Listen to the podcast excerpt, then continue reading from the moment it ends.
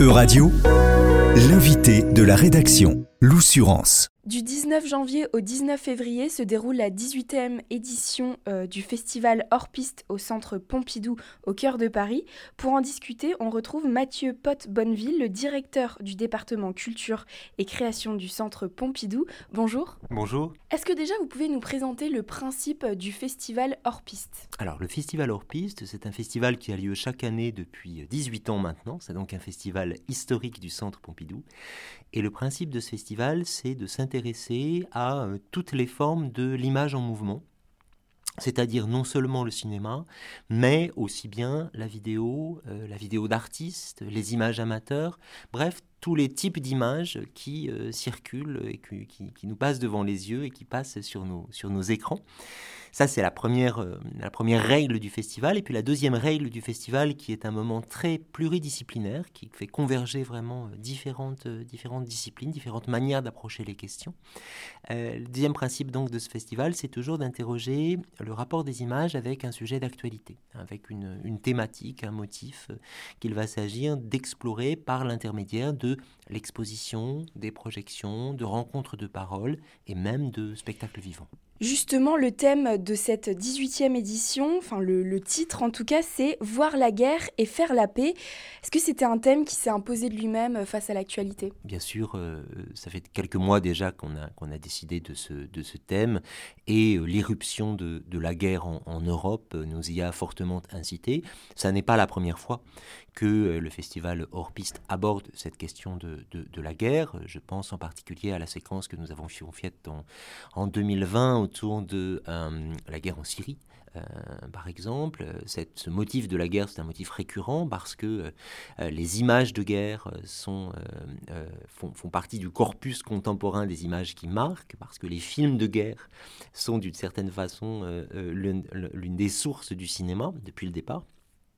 Mais il se trouve que cette guerre en Europe, non seulement elle avive euh, la conscience de, la proximité de la guerre, mais euh, elle nous porte à, considérer autrement euh, le rapport de la guerre aux images, parce qu'on a constaté que dès avant l'annonce de l'irruption euh, de la Russie, euh, de, l'invasion euh, de l'Ukraine par la Russie, eh bien, un certain nombre d'images amateurs avaient attesté de la présence des troupes russes aux frontières de l'Ukraine et que depuis, le déclenchement de la guerre, les images amateurs jouent un rôle absolument décisif, stratégique au sens littéral du terme, dans la conduite des opérations et dans le destin du conflit. Donc cette question des images de la guerre nous a paru euh, devoir être exploré. Et parallèlement, euh, le motif de la paix, euh, l'étrange incapacité où nous sommes de nous donner des images de la paix, on a peu de manières de se figurer la paix. Il y a bien sûr quelques, quelques allégories un peu, un peu édifiantes, la colombe avec son rameau d'olivier par exemple, mais se figurer la paix, se représenter la paix est une chose difficile. La paix est davantage euh, une affaire de protocole, davantage une affaire de pour parler, de négociation, hein, de manière de, la faire justement, de la construire, de pratique en quelque sorte. C'est pourquoi d'ailleurs au, cœur du festival, on a installé cette année, on va installer une grande table des négociations qui sera le lieu des débats, des échanges, hein, comme pour rappeler que c'est autour d'une table que euh, la, paix peut se faire, hein, qu'une paix précaire peut s'établir, qu'elle s'établit par ailleurs toujours entre des combattants on ne, fait la paix qu'entre gens de guerre. Euh, et euh, cette dialectique-là, cette, relation-là, cette tension-là entre le renouvellement des formes de la guerre et puis euh, l'invention nécessaire de nouvelles pratiques de paix, c'est ce qui sera au cœur du festival.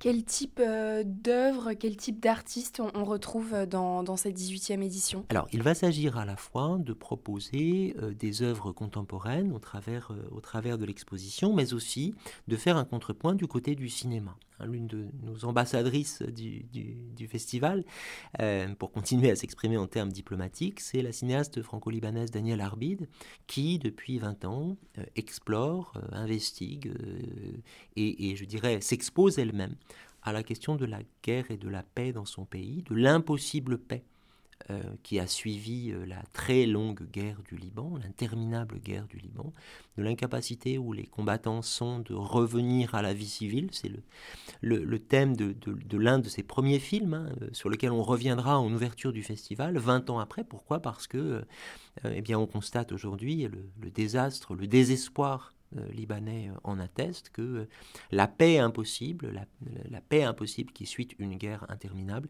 elle, peut littéralement plonger un pays dans, dans la douleur et dans le désespoir. Donc ce sera aussi bien du côté de l'art contemporain que du côté du cinéma, hein, aussi bien du, côté des images, je dirais, qu'on fabrique. Hein. Les artistes travaillent sur Minecraft, par exemple, pour explorer la manière dont euh, un, logiciel de ce genre peut nous permettre de modéliser la paix.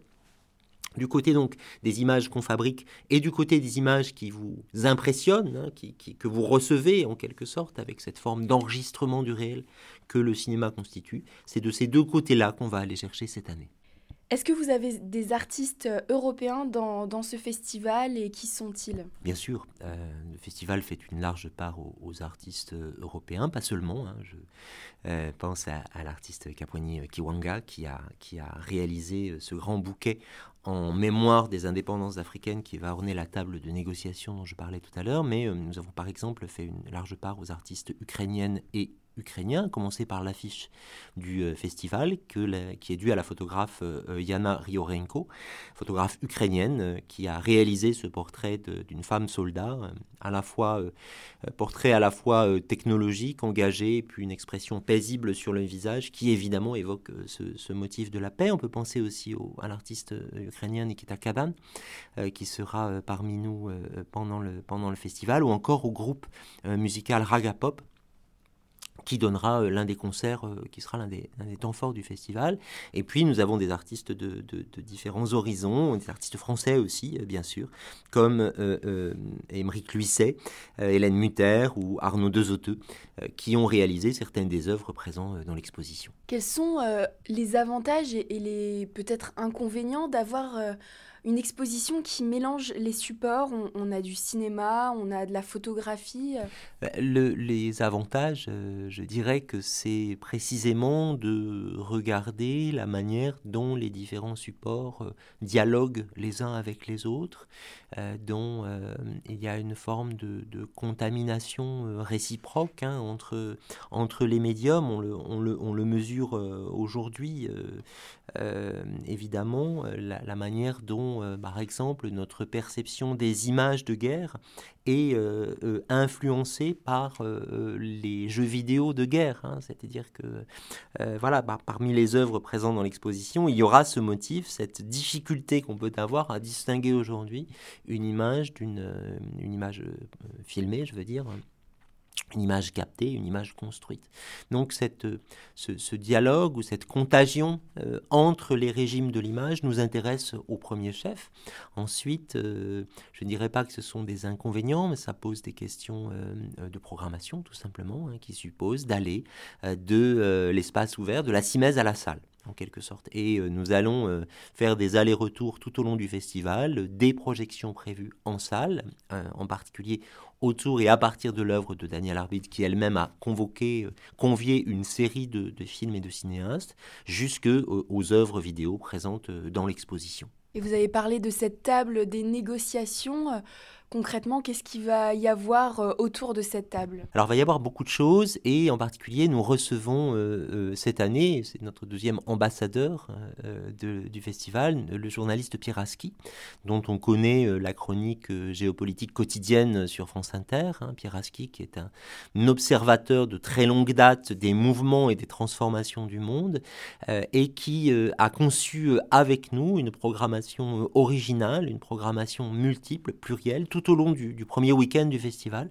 Cela commence le vendredi 20 avec une double invitation faite à Jonathan Little, l'écrivain, et Antoine Dagata, le photographe, qui se sont rendus ensemble en Ukraine et qui vont témoigner, ils l'ont déjà fait dans le, dans, le, dans le, magazine du Monde, mais là ils montreront des images inédites de, de, de, de ce, de, ce déplacement. Donc Pieraski va nous aider à euh, euh, explorer, à démêler les fils de la guerre contemporaine et de la paix contemporaine, de la paix à venir, de celles et ceux qui s'efforcent de la faire, avec de très nombreux invités, puis il y aura de la littérature aussi. Merci beaucoup d'avoir répondu à mes questions. Merci à vous.